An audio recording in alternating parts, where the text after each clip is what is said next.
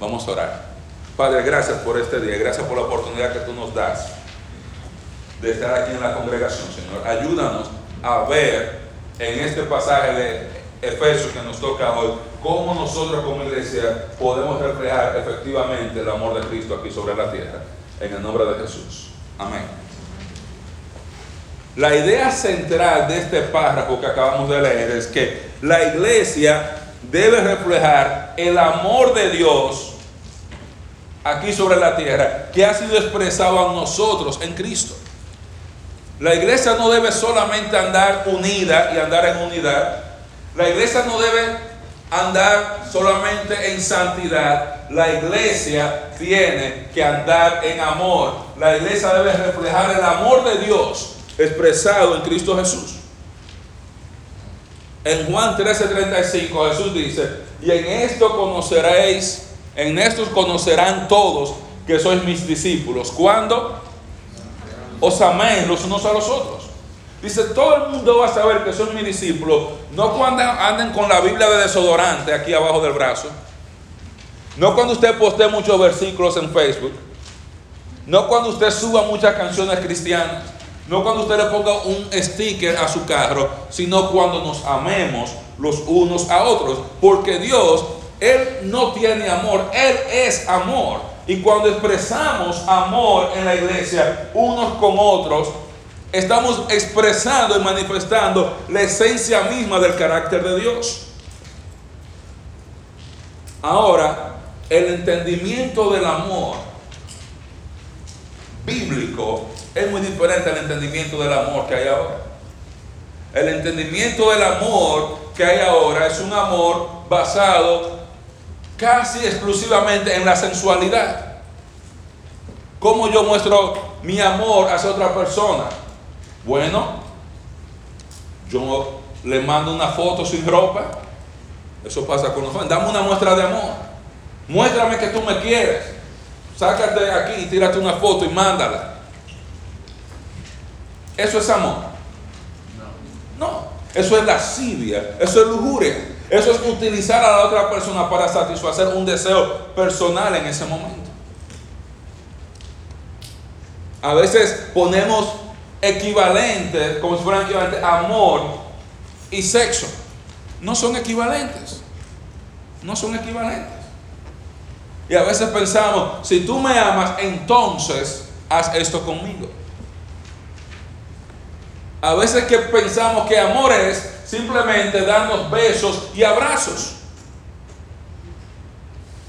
Cuando nos amamos unos con otros, nos abrazamos, nos besamos. Pero eso no es el amor. Pablo nos va a describir qué es el amor bíblico aquí. Pablo dice, sed pues imitadores de Dios como hijos amados y andad en amor como también Cristo nos amó y se entregó a sí mismo por nosotros, ofrende sacrificio a Dios en olor fragante. Pablo nos está diciendo que andar en amor implica sacrificarse por el bien de otro. Eso es andar en amor. Sacrificarse por el bien del otro. Él dice, sean imitadores de Dios como hijos amados y anden en amor como Cristo nos amó. ¿Y cómo Él nos amó? Él nos amó de una manera donde Él se entregó a sí mismo por nosotros. Él se sacrificó por nosotros. O sea, andar en amor implica tú sacrificarte por el bien del otro. Nosotros vivimos en una sociedad donde todo es, yo tengo que hacer lo que es mejor para mí, lo que más me conviene. Y siempre no, ¿qué es lo mejor para mí? ¿Qué es lo mejor para mí? Pero hermano, ¿dónde dice la Biblia que yo tengo que hacer siempre lo que es mejor para mí? Hay veces que yo tengo que hacer no lo que es mejor para mí, sino lo que es mejor para otro. A veces yo tengo que hacer no lo que es mejor para mí, sino lo que es mejor para mi esposo. A veces no lo que es mejor para mí, sino lo que es mejor para mis hijos. A veces no lo que es mejor para mí, sino lo que es mejor para mi hermano en Cristo. No lo que es mejor para mí, lo que es mejor para otra persona. A veces creemos, no, tienes que amarte tú, amarte tú, tú, tú, tú, tú, tu hermano. Si nos, podemos llegar a amarnos tanto que no vamos a tener tiempo para amar a otros. Amar implica sacrificarse por el bien de otros. Usted puede, déjeme decirle, usted puede dar sin amar. pero usted no puede amar sin dar. Usted puede decirle, mira hermana, toma ahí 5 dólares. Ahí el Señor le mandó, yo puedo dárselo a la hermana sin amor. Pero yo no puedo decir que yo amo a otro. Y que yo amo a mi hermano y que yo no me sacrifico por ese hermano o por esa otra persona. El amor implica sacrificarse. El texto dice, anden en amor como también Cristo nos amó y se entregó a sí mismo por nosotros. Hay que aprender a sacrificarse. Los padres se sacrifican por los hijos. ¿Por qué? Por amor. Los padres compramos nuestra ropa en Walmart y la de los hijos se la compramos en el mall. Muchas veces. Los padres dejamos de ir y de comprar una ropa nueva para comprarse al hijo para que salga a figurear por allá y le diga a usted que no se mete en su vida. Después que usted le compró la ropa con la que él salió a hacer su vida por ahí.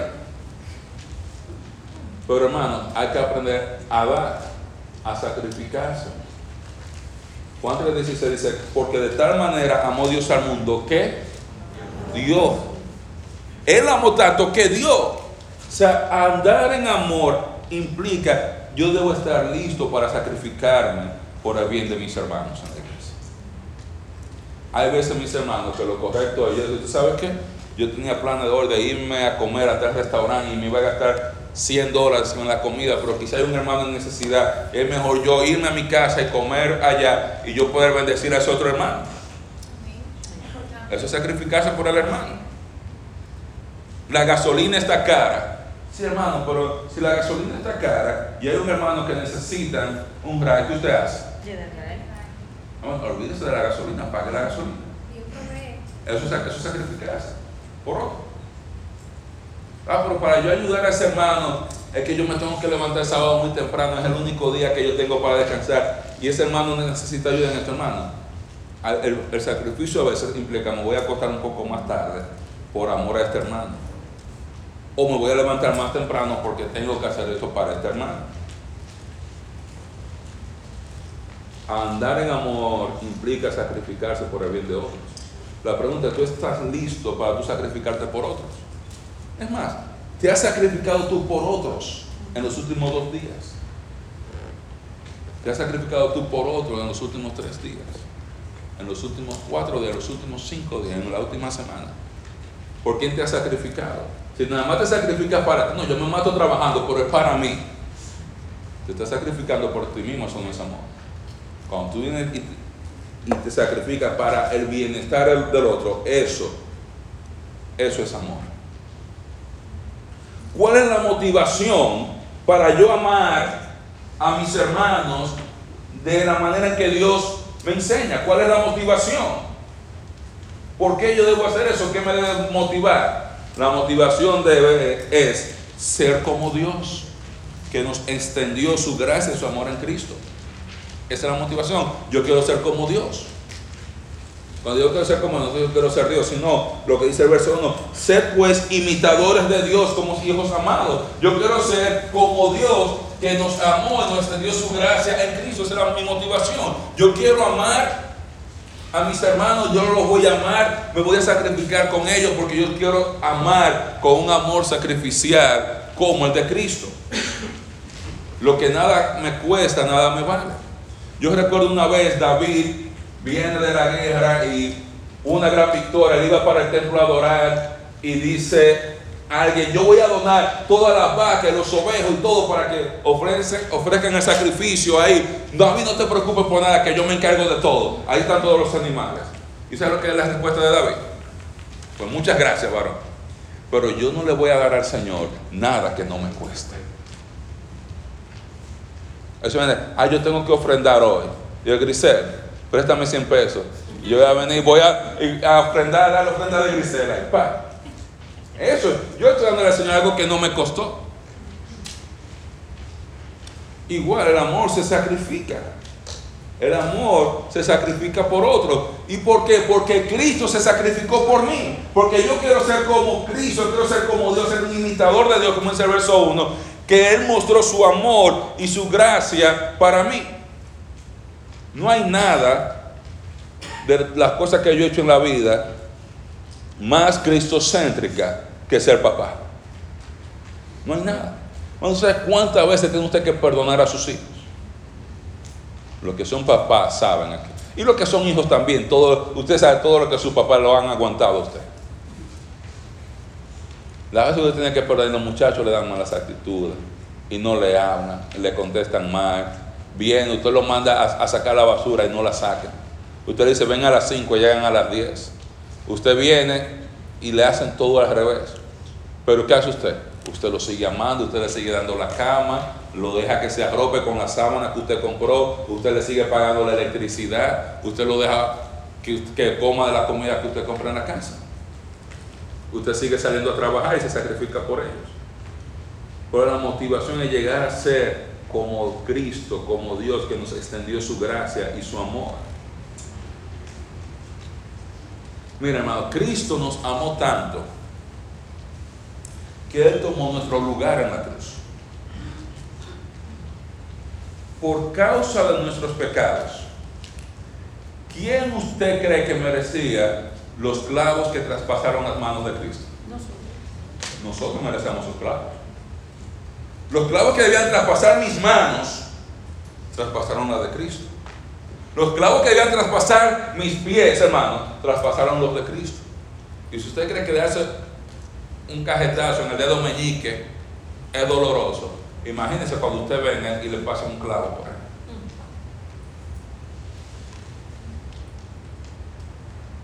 Los latigazos que flagelaron esa la carne de Cristo, el cuerpo de Cristo, que lo hicieron desangrar.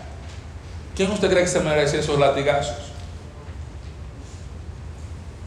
Cristo. Esa corona de espinas que traspasó la mente, la mente de Cristo, las sienes de Cristo, la cabeza de Cristo. ¿Quién la merecía? Usted y yo. La lanza que traspasó el costado de Cristo. ¿Quién usted cree que la merecía? Usted. Y la merecía yo. Las humillaciones que Cristo recibió, la gente escupiéndolo. ¿Quién usted cree que se merecía eso? Y que lo escupan no duele físicamente. Póngase la puerta y diga, hermano, todo el que vaya saliendo, por favor, escúpame la cara. ¿Usted haría eso? Dice, no, varón. Es una humillación. Debe pedirle a otro ser humano que por gusto venga y le eche ese tipo de secreciones corporales arriba de usted. Es una humillación. Y Cristo soportó esa humillación por ti y por mí. Ya cuando, como había que bajar los cuerpos, había que matarlos, ellos fueron a los ladrones y les cortaron las piernas, les rompieron los huesos. Ellos cogían un bate hasta que te rompían las piernas, porque cuando usted está en la cruz, usted está así, ellos lo ponían de esta manera, era a propósito, de cuando usted está colgando, el día usted no puede respirar, tenía que subirse en los pies para poder inspirar, y cuando usted inspiraba, caía de nuevo, y usted se cansaba, y ahí usted se está sofocando abajo, porque usted no puede inspirar ahí. Entonces usted tenía con el clavo que traspasando, man, no era un clavito de eso, de los chiquitos, de los diablitos, de eso ahí de Hondipo. Era un clavo grande que traspasaba dos pies y esa madera y aguantara el cuerpo de un adulto de 170, 180, 200 libras. Y usted volver a pararse con ese clavo haciéndole así en los huesos y rompiéndole esos huesos de la mano así. Y van y le rompen las piernas a los ladrones, caen, ya no se pueden levantar más, se sofocan y muere uno, muere el otro. Cuando van donde Cristo, eran tantos los golpes, los latigazos que le habían dado durante toda la tortura de la noche, que ya él había muerto. No hubo necesidad. Eso es amor. Amor no es el que te anda tirando besitos, que te anda poniendo boca y que besito aquí. Amor no es lo que andan cantando en las canciones de ahora. Amor no es lo que canta Jennifer López. Amor no es lo que viven las Kardashians. Amor no es lo que tiene James Bond. Amor es Cristo. Eso es amor. Y si hay alguien en este planeta que te ha amado con todo, se llama Cristo Jesús. Nadie te ha amado como Él. Ni tu papá, ni tu mamá, ni tu esposa, ni tus hijos, ni te han amado, ni te van a amar, ni tienen la capacidad de amarte como Cristo. Y esa es la motivación. Yo quiero ser como Cristo que me amó y se sacrificó por mí. Ahora yo quiero amar a los demás de la misma manera porque Cristo me amó. ¿De qué manera Él me amó? ¿De, qué manera yo debo amar a los demás? Tal como Cristo nos amó y dio su vida, o sea, se sacrificó por nosotros. De esa manera, como acabamos de explicar. ¿De qué manera yo voy a amar a mis hermanos? De la manera como Cristo nos amó y dio su vida por nosotros.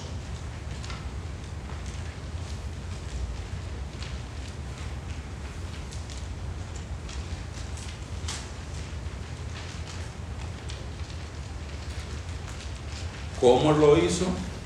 ¿Cómo Él se entregó? ¿Sabe cómo Él se entregó? Él se entregó como una ofrenda y sacrificio a Dios. O sea, cuando Cristo se entrega, Él lo hace como una ofrenda y un sacrificio a Dios Padre. Igual cuando yo amo a mi hermana Emma, yo la amo a Emma y yo me estoy de manera sacrificial, pero de manera que yo al amarla a ella, yo estoy poniendo mi vida en el altar de San Señor, esta es mi vida. Yo quiero que mi vida sea una ofrenda para ti. Y Dios quiere usar tu vida, ¿tú sabes cómo que? Como un vaso de tu amor, de su amor. De esa manera. Él quiere a través de tu vida y de mi vida mostrar su amor para con toda la humanidad. Él ofreció su vida en amor en esa cruz como una ofrenda, un sacrificio a Dios. Igual yo amo a mis hermanos porque esa es mi ofrenda, mi sacrificio a Dios todos los días. ¿Y qué pasa cuando yo amo de esta manera? Esto produce un olor fragante. Pon entre paréntesis. Eso produce alabanza y esto agrada a Dios. Cuando se quemaba la ofrenda, decía que subía como un olor fragante. Quería decir que Dios aceptaba lo que se había ofrecido. Que ese olor, Dios estaba tan de acuerdo con lo que se hizo, que para eso Él, era, él estaba dando su sello de aprobación. Igual, cuando yo amo a los demás de la manera que Cristo me amó, ¿sabe qué produce eso? Alabanza al Señor es un sacrificio en olor fragante. Y andar en amor como también Cristo nos amó y se entregó a sí mismo por nosotros, ofrenda y sacrificio a Dios en olor fragante. Ahora Pablo, guiado por el Espíritu Santo, nos va ahora a dar, si se puede decir, la parte negativa. Aquí no dijo la parte positiva de andar enamorado, no va a la parte negativa, estoy diciendo que amar es malo sino cómo, él no cómo hacerlo.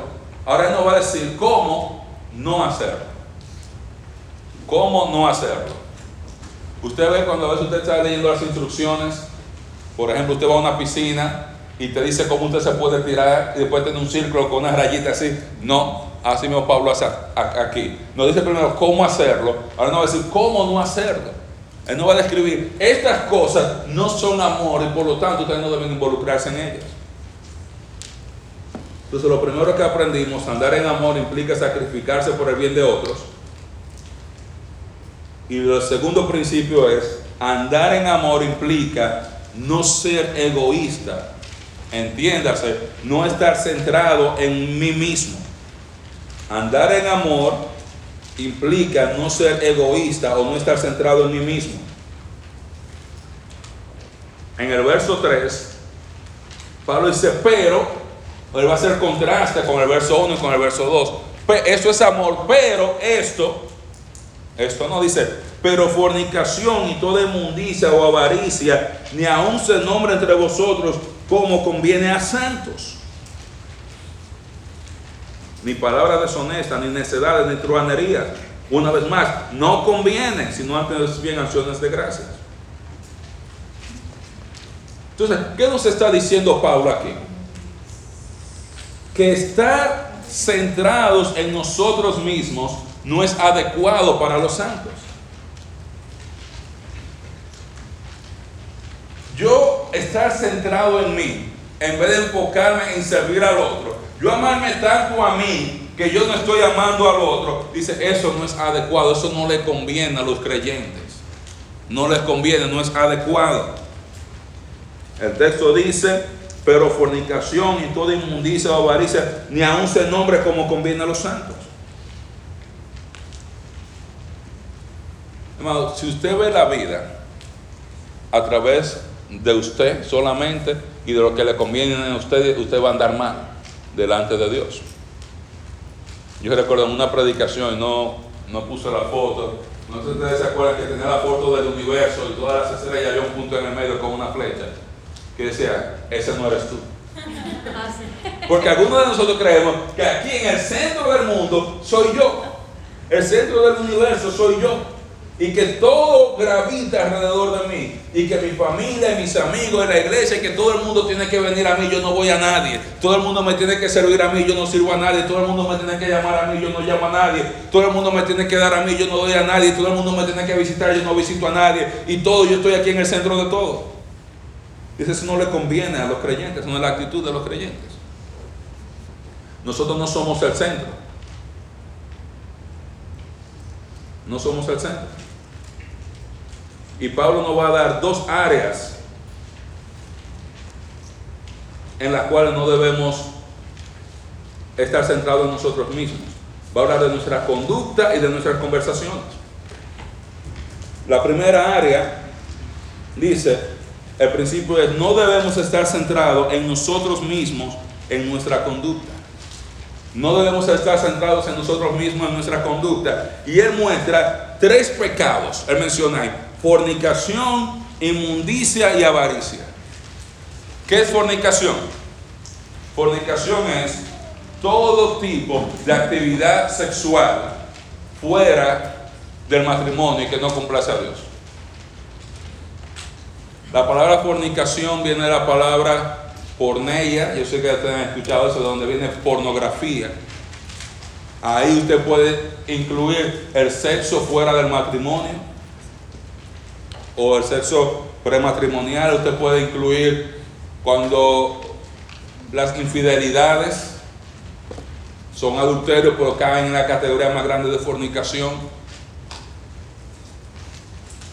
Y cualquier cosa derivada de esta, cualquier cosa derivada de esta.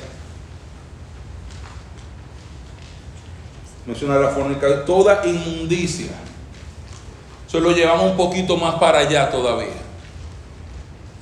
Agréguele ahí de todo. Todo tipo de depravación sexual. Todo tipo de pecado sexual. Desde homosexualismo, bestialismo, pedofilia, orgías, etcétera, etcétera, etcétera.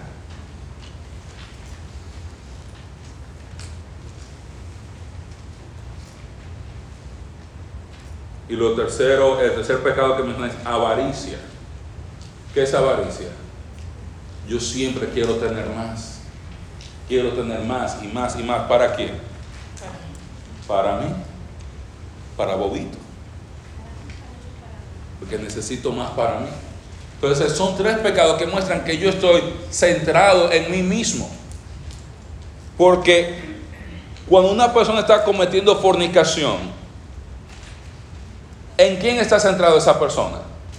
En mí mismo, en ella misma, porque yo estoy pensando en satisfacer mis deseos aquí y ahora, independientemente del daño que yo le haga a la otra persona, aunque esté consensualmente conmigo ahí, también le estoy haciendo daño, sin importar el daño que yo le hago a mi esposa, al esposo de la otra persona, al vecino, al papá, a lo que sea. Yo estoy, quiero satisfacerme a mí mismo ahora. Eso no es amor. Porque el amor, tú no puedes estar centrado en ti, estás centrado en el otro. Dice Pablo en Corinto, el amor no hace nada indebido, no busca lo suyo, ni se envanece.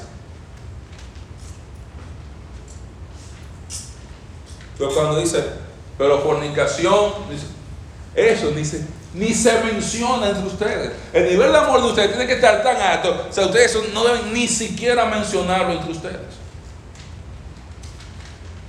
igual con todo ese tipo de inmundicia. Alguien dijo una vez, el poder corrompe.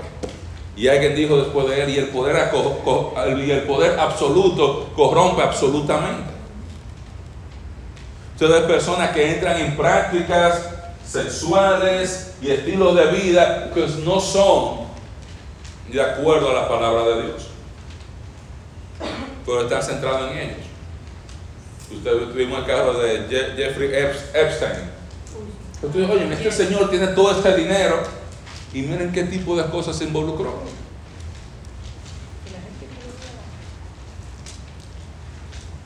¿Por qué? Porque está centrado en mí.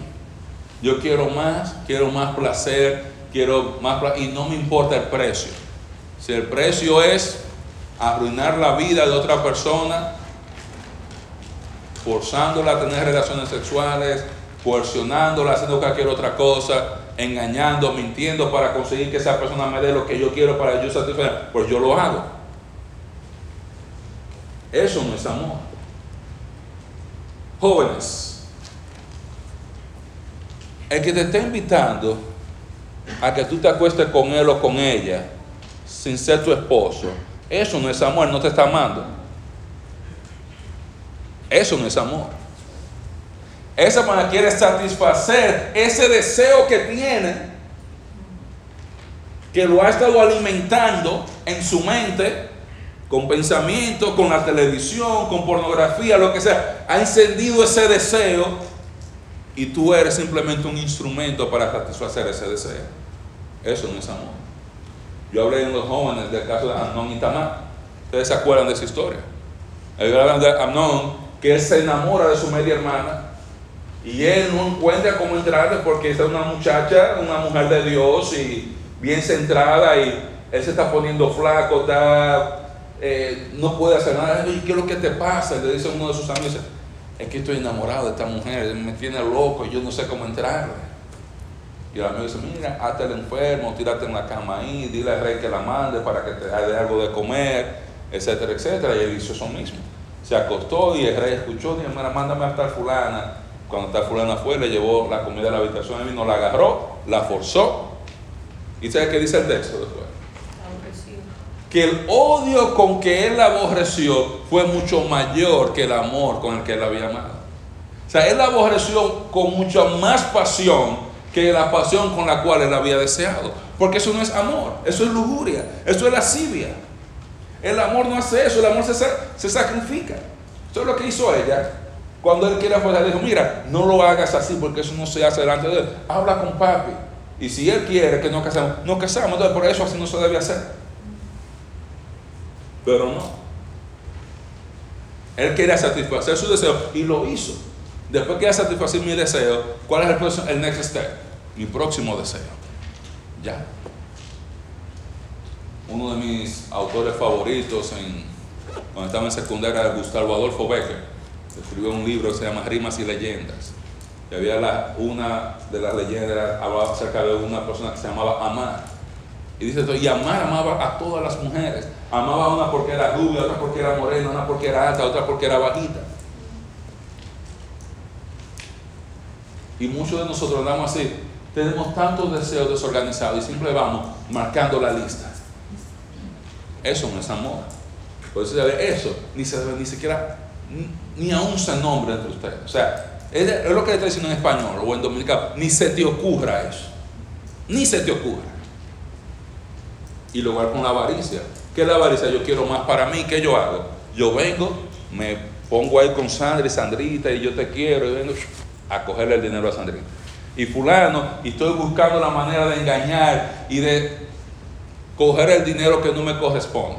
Y no importa traicionar mis amigos, mi jefe, la iglesia, lo que sea, porque quiero tanto, tanto y tanto.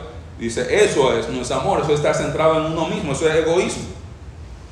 Y el texto dice, pero fornicación y toda inmundicia o avaricia, ni, si aún se, ni aún se nombre como conviene a, a santos.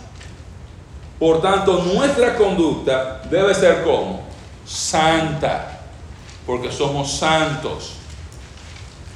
Todos los creyentes cuando venimos a Cristo somos hechos santos, apartados para Él y para su gloria. Y nuestra conducta debe ser de acuerdo a la santidad de nuestro Dios. Eso es amor. Cuando yo trato a mis hermanos, a mis hermanas en Cristo con santidad, yo los estoy amando. El amor no invita a pecar. El amor no incita a pecar. El amor no anda pidiéndote, como dice el autor de Proverbios, si los pecadores te quieren sonsacar, te quieren sacar, dice, no lo consientas. El que te ama te va a estimular a vivir una vida santa. El que te ama no es el que te dice, varón, no te preocupes, eso está bien, dale para allá. El que te ama es el que te dice, varón, así no. Eso es amor. Eso es amor. Y nuestra conducta, en vez de haber fornicación, inmundicia o avaricia, debe ser santa. Cuando tenemos fornicación, inmundicia y avaricia, en vez de pensar en el bien del otro, estamos pensando en el de nosotros. Ahora, la segunda área en la cual no debemos estar centrados en nosotros mismos es en nuestras conversaciones. En el siguiente versículo. El siguiente verso dice, verso 4, ni palabras deshonestas, ni necedades, ni truanerías, una vez más, que no convienen. Cuando nosotros estamos diciendo palabras deshonestas, cuando usted y yo como cristianos andamos diciendo malas palabras, estamos, siendo, estamos centrándonos en nosotros mismos. ¿Puede una mala palabra edificar a otra persona? No. Pues usted se está centrando en usted mismo. Cuando usted miente, yo voy y le miento a un hermano. Le digo, tú sabes, Víctor. Tú a Víctor así, pues yo voy usando palabras deshonestas. Yo estoy centrado en quién? En mí mismo. Yo estoy dañando a Víctor. Yo no estoy pensando en lo que yo estoy diciendo. O lo estoy pensando y sé que le va a hacer daño a él. Por eso lo digo, que él no se entere. Eso es entre tú y yo. Tú sabes que, que si él se entera, tú sabes cómo se pone. Yo no debo estar, cada vez que yo estoy hablando de otra persona en mis conversaciones, que yo estoy, eso es chisme, usted sabía eso, ¿verdad? Usted está hablando de una persona o de una situación en la cual usted no es ni parte del problema ni parte de la solución, usted está chismeando. Dice, no necedades. ¿Qué está diciendo, hermano? Antes de hablar, asegúrese que el cerebro esté conectado. Porque hay veces que usted no usa malas palabras, pero con las palabras apropiadas del español, usted hablando en el más alto lenguaje cervantino, usted todavía puede decir muchas cosas ofensivas. Muchas personas con un lenguaje bien purificado, bien rebuscado, bien detallado, yo puedo dañar y ofender a otras personas. Yo no dije malas palabras, yo no le alcé la voz, pero igual le clavé el cuchillo con una sonrisa en la cara. Ni truanerías. En dominicano, usted no ande hablando como si usted fuera un tigre. Usted no puede andar hablando como si fuera un truán, como si usted fuera un cualquiera. Los cristianos debemos tener un lenguaje purificado por la sangre de Cristo. La sangre de Cristo no solamente te limpia el corazón, la mente, tiene que limpiar tu boca también. Sí, yo tenemos que limitarnos en el lenguaje. Nuestro lenguaje tiene que estar sometido a Cristo. Nuestra conversación, en vez de juntarme con el hermano José, hablar, hacer chistes fuera de tono, decir malas palabras, hablar de otras personas, ¿qué dice el texto? Eso no conviene a los santos. ¿Qué es lo que conviene? Hablar con acción de gracias. Por tanto, nuestras conversaciones deben mostrar agradecimiento a Dios. De la misma manera que nuestra conducta tiene que ser santa. Ahora, en el área de las conversaciones, nuestras conversaciones deben ser conversaciones de que yo sí estoy contento por lo que Dios ha hecho. Yo estoy contento porque Dios me trajo a esta iglesia. Yo estoy contento por los hermanos que tengo. Mira, yo doy gracias a Dios por mi familia, doy gracias a Dios por mi esposa, por mis amigos. Por eso, eso es lo que le conviene a los santos, estar dando gracias. En vez de estar hablando disparate y truanerías, nuestra conducta debe ser santa. Nuestra lengua tiene que ser santa. Y nuestras conversaciones tienen que ser santas. Y en vez de estar hablando de otro, tenemos que dar gracias a Dios en nuestras conversaciones. Y Él va a decirnos inmediatamente las consecuencias de esto. Porque estar centrado en uno mismo es una forma de no amar a la gente. Usted no puede ser egoísta y amar a la gente al mismo tiempo. O es egoísta o ama a la gente. Cuando estoy centrado en mí mismo, eso no es una forma de amar, es una forma de no amar a la gente. Y esto va a traer consecuencias. ¿Por qué nosotros no debemos participar de esta cosa? Mira lo que dice el verso 5. Porque sabéis esto, que ningún fornicario o inmundo o avaro, los tres pecados que mencionamos anteriormente, que es idólatra,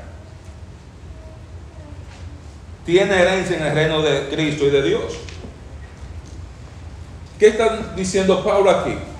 Que los que hacen estas cosas no van a disfrutar de ninguna herencia ni de ninguna recompensa en el reino milenial de Cristo. Que el cristiano que se involucra en fornicación, que el cristiano que se involucra en inmundicia, que el cristiano que se involucra en la avaricia, que se mete en este tipo de conversaciones, también dice, no tiene herencia en el reino de Cristo y de Dios. No está diciendo que no va a ser salvo y que va a perder su, su vida eterna, sino cuando habla de herencia está hablando de reinar con Cristo. Todos los creyentes van a estar en el reino, pero solamente los creyentes fieles van a reinar con Cristo. Alguien va a ejercer la autoridad de Cristo aquí sobre la tierra. Él va a estar sentado en su trono en Jerusalén y va a tener alguien gobernando El Salvador, otro gobernando Estados Unidos y otra gente gobernando diferentes secciones de diferentes partes y ejerciendo autoridad como cualquier gobierno. Pero la gente que está centrada en sí misma está diciendo, ellos no van a tener ninguna herencia. El que anda en fornicación, en inmundicia, y eso, dice, ese no va a reinar con Cristo. Va a perder la recompensa. Los fornicarios, como yo mencionaba, los inmundos, los avaros, están centrados en ellos mismos. Ellos están centrados en ellos mismos. Y si tú estás centrado en ti mismo,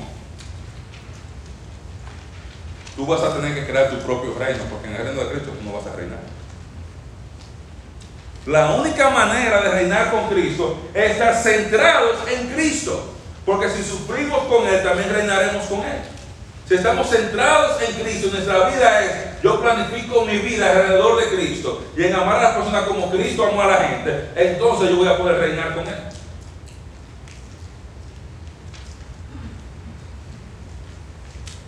A veces pensamos que el reino es una utopía comunista donde vamos a entrar todos y todo el mundo va a estar al mismo nivel. El que venía a la oración y el que no venía, que van a estar al mismo nivel. Que el hermano que sirve en el ministerio y el que no sirve van a estar todo el mundo haciendo lo mismo. Que el hermano que vino y dejó todo por servir a Cristo y el que se quedó con todo y, no, y que todo el mundo va a estar al mismo nivel. No, hermanos.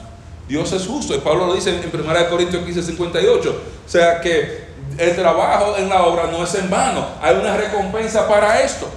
Por esa recompensa no va a ser para el avaro, ni para el, en inmundicia, ni para el fornicario, porque están centrados en sí mismos. Esa recompensa viene para los que están centrados en Cristo. Al final del día, estas personas son idólatras. ¿Por qué? Porque a través de esas acciones se están sirviendo a ellos mismos por arriba de todos y de todos. Yo, yo, tengo que tener, estar con esa mujer porque, o con ese hombre porque ya yo no aguanto más. Usted está sirviendo a mismo. Tú no estás sirviendo a Dios. Tú te estás sirviendo y adorándote a ti mismo. Había un merengue dominicano que habla de que si mi cuerpo me pide una cerveza, yo le doy una cerveza. Si mi cuerpo me pide un pantalón, yo le doy un pantalón. Si mi, mi cuerpo me pide fiesta, yo le doy fiesta. Pero si mi cuerpo me pide que trabaje, al cuerpo no se le dan todos los gustos. Claro, eso tú no puedes estar complaciendo al cuerpo todo el tiempo así.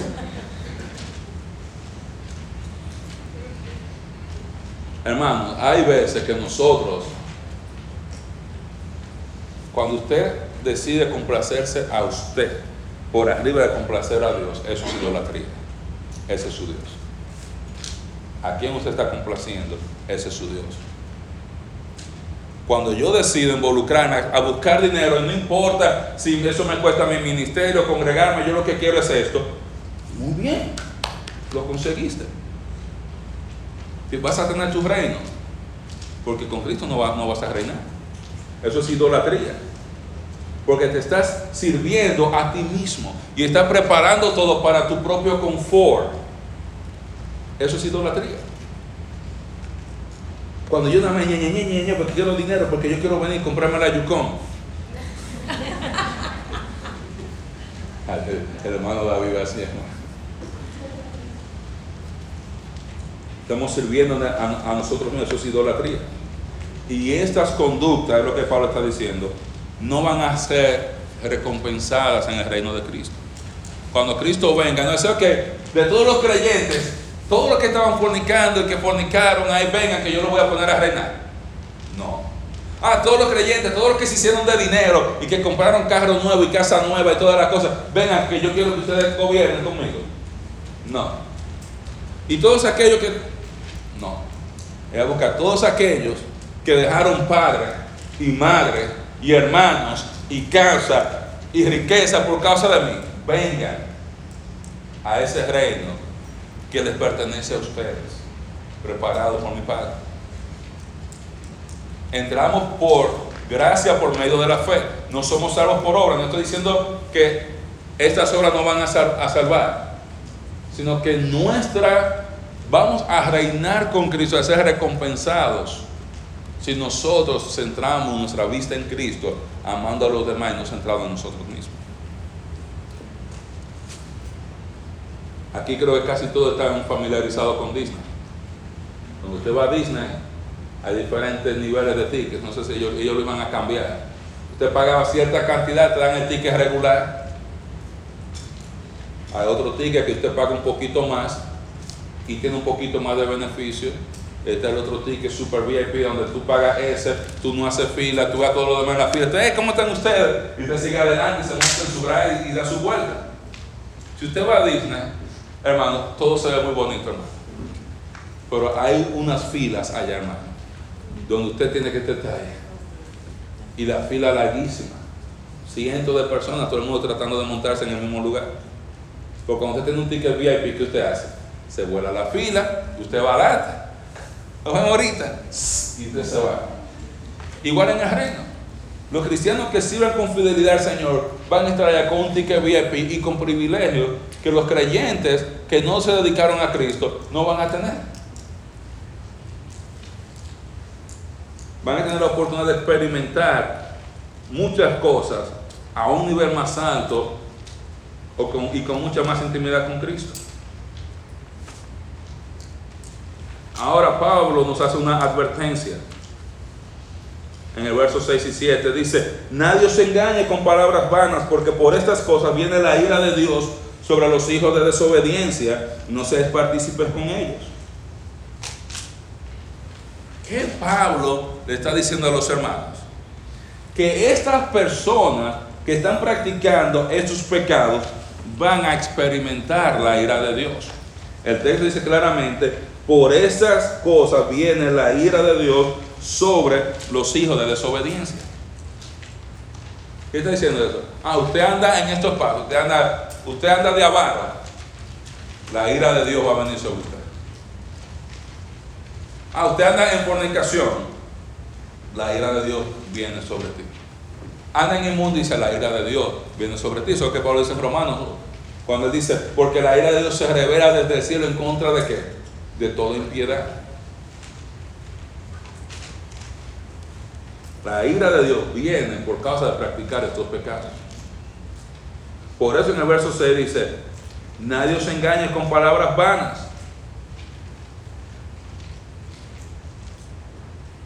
Nadie os engañe con palabras vanas. ¿Qué son esas palabras vanas? Palabras que no edifican el cuerpo de Cristo. Palabras que no tienen utilidad. ¿Qué quiere decir eso? Que el que te dice, Grisel, no importa. Todo el mundo lo hace. ¿Por qué tú no? Eso es una palabra vana. ¿En qué sentido es vano? Porque no importa que yo te lo diga, eso no para la ira de Dios. Esa palabra que yo te dije no tiene ningún valor porque la ira de Dios viene sobre ti, no importa lo que yo diga. Si Ángel viene y me dice, no, Marino, yo voy a hacer esta cosa. Yo, Ángel, no te preocupes a lo que, eso no importa. Dios te ama, ¿verdad? Dios te ama y cuando Dios te ama, te da esa nargada. La ira de Dios viene.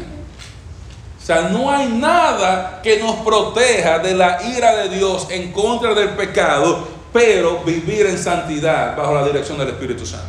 Porque no hay ninguna condenación para los que andan conforme al Espíritu de Dios.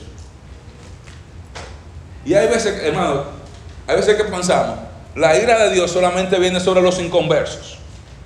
Vamos a ver más adelante. No, los inconversos son el objeto natural de la ira de Dios porque andan en estas cosas. Pero usted cree que si yo como pastor ahora, digo, yo soy el pastor de la iglesia, tengo tantos años pastoreando la iglesia y yo vengo ahora y comienzo a andar en fornicación. ¿Usted cree que yo me lo voy a escapar a la ira de Dios? Pues yo soy cristiano. Pues yo soy el pastor de la iglesia. Pero cuando se trata de pecado, ¿sabe qué pasa? La ira de Dios no discrimina. Ah, un inconverso es una mentira, ok, castígalo. Este cristiano es una mentira, ah, no, déjalo así. No.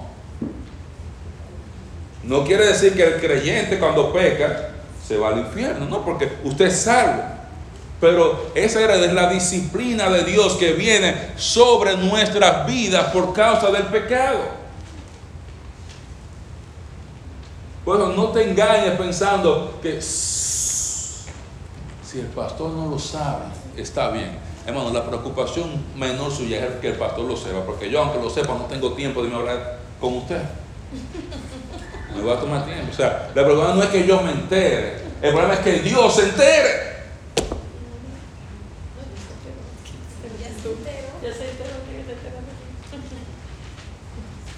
La ira de Dios, mis hermanos, está presente en contra de toda pecaminosidad.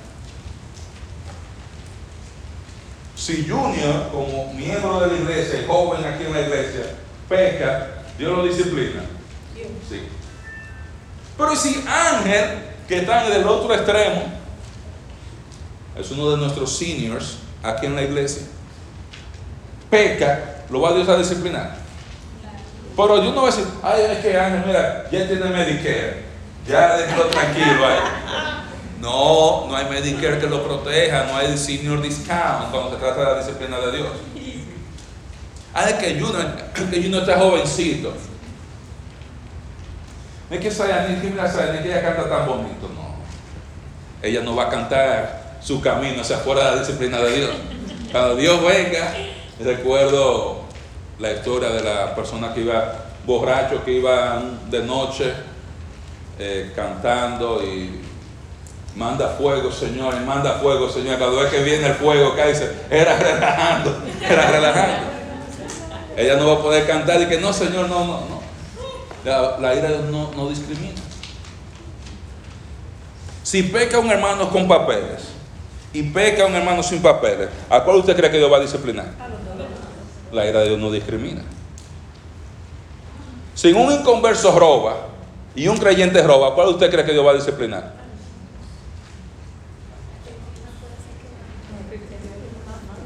La ira de Dios viene sobre los hijos de desobediencia por eso. Por eso no se engañen, está diciendo él. La ira de Dios viene sobre los inconversos por estas cosas. Pero no te creas tú que si tú lo haces siendo creyente, tú te vas a esconder. No hay piedra que esconda de la ira de Dios, de la disciplina de Dios. Tú te puedes ir y te puedes esconder en cualquier lugar y Dios no, no hay manera que nos escapemos de él. Como vamos a aprender en el libro de Hebreos, hablando de los creyentes que se apartan de Cristo, que dice, horrenda cosa es caer en manos de Dios vivo. En Hebreos, compré la película en enero. Te diciendo, si ustedes saben, no te pongas a jugar con Dios. Los hijos de desobediencia, está hablando de los no creyentes, son los objetos naturales de la ira de Dios. ¿Por qué? Porque el no creyente anda en esto. Anda en fornicación, anda en adulterio, anda en avaricia, vive como sea. Y la ira de Dios viene sobre ellos. Eso es el objeto natural, no los hijos. no los creyentes. Y mira la palabra, dice el objeto natural. Pero cuando un creyente peca, obviamente Dios igual lo va a disciplinar. No hay ningún juicio, no hay ninguna disciplina de Dios, lo que dice Romano, para los que andan conforme al Espíritu. Pero el creyente que no anda conforme al Espíritu de Dios es disciplinado por el Señor, porque Dios al que ama, disciplina. Yo, yo amo a mis hijos. Y yo recuerdo con Daniel, estaba conversando con alguien en el teléfono, no vaya a decirle nada a usted. Y a mí no me gustó la conversación que estaban teniendo. Tú que disciplinar a mí. No es que yo quería que quitar, porque yo sé que le gusta ver su asunto, su juego, que es un buen muchacho, pero dice a papi, si tú comienzas una conversación así ahora, ¿qué pasaría si alguien más ve esa conversación? Tú tienes que entender, si alguien más ve esa conversación, ¿qué van a pensar de ti? ¿Qué van a decir de la otra persona? ¿Qué van a pensar de tu familia? Tú una conversación así del teléfono de tu mamá o de tu papá. Gente, el papá de esa otra persona, de ese amigo tuyo, no sabe si, si era realmente tú, si era yo o era tu mamá que estaba haciendo esa conversación. No hay, no hay más teléfono, no hay más nada. Hay que aprender a disciplinar. Y no porque yo quiero, es porque yo lo amo, él es mi hijo. Yo hago lo que sea por mi hijo, Daniel. Pero, o lo disciplino yo, o me lo disciplina el Señor y la sociedad más adelante. Yo prefiero que Él llore en mi casa cuando yo le dé una pera y lo ponga de castigo, que a que me llore en la sala de un hospital, o que a que me llore en una casa, que me llore en un lugar donde nosotros no lo queramos ver. Y lo mismo hace el Señor. Él nos disciplina porque Él nos ama. ¿Sabes por qué? Porque si Él te, mira, si tú estás en pecado ahora mismo, tú vas a traer consecuencias naturales del pecado. Por ejemplo, usted sale en la I-10 a 100 millas por hora y usted choca, ¿de quién es la culpa? De usted. Suya. Eso no es que Dios me castigó porque yo estaba haciendo, no, papá. La física dice que cuando usted anda a esa velocidad y usted se mueve un poquito hacia el carro, se voltea.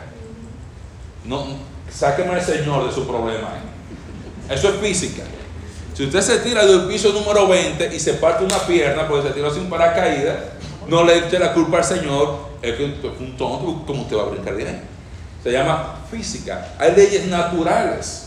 En lo que el hombre siembra cosecha. Hay principio de acción y reacción, hay consecuencias naturales del pecado. Pero tú puedes llegar tan lejos que si el Señor no te disciplina para que tú pares de pecar en ese momento fuertemente, tú llevarías tu vida tan lejos a un punto de no retorno, donde tú llegaras a experimentar tanto dolor y tanta consecuencia negativa en tu vida que tú mismo no soportarías tu propia vida. Y el Señor dice, "Mira, yo mejor te doy una pera a ti ahora, para que tú me llores a ti aquí, ahora, en mi casa, en mi presencia, cada domingo, tratando de Señor, restaurame, que a que tú tengas que tener esa misma oración en otro lugar. Que tú llegue un momento donde quizás tú pierdes tu familia, pierdes tu trabajo, pierdes lo que sea, o tu propia vida física. Hay veces que el Señor nos protege de manera tan, tan, tan, tan increíble. Había este rey que salía a cazar todo el tiempo. Llevaba a sus siervos y en uno de esos de esas andanzas, por error del siervo, el rey pierde un dedo. ¿Qué usted cree que soy el rey? Ah, Preso. O sea, yo soy el rey. Ahora ando yo, me falta un dedo. Preso. Y mete ese pobre señor que había trabajado con el rey tanto tiempo en la casa. Luego sale el rey una vez más a cazar. Y los atrapan unos indios.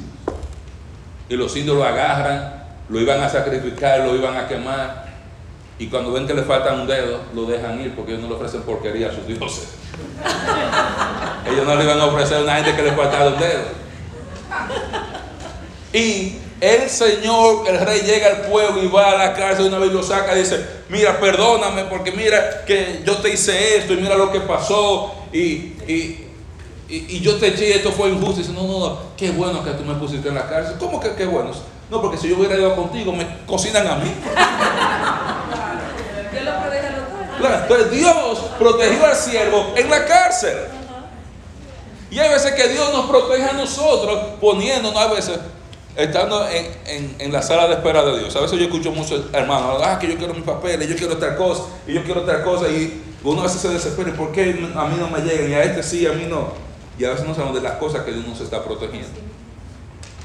Dios no solamente sabe todo el pasado y todo el futuro, Dios también sabe todo lo que podría pasar en determinadas circunstancias.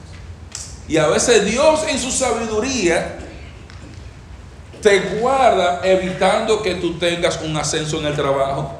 Esa mudanza, ese carro que tú quieres, Dios viene y te, te lo atrasa para cuidarte.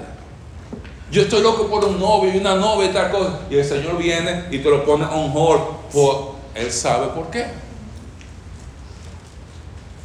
Él sabe por qué. Entonces Dios muchas veces nos, nos va a disciplinar.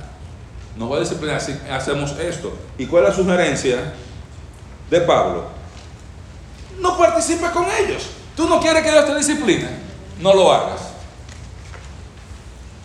No lo hagas. No, no debemos participar en esa conducta de los hijos de desobediencia.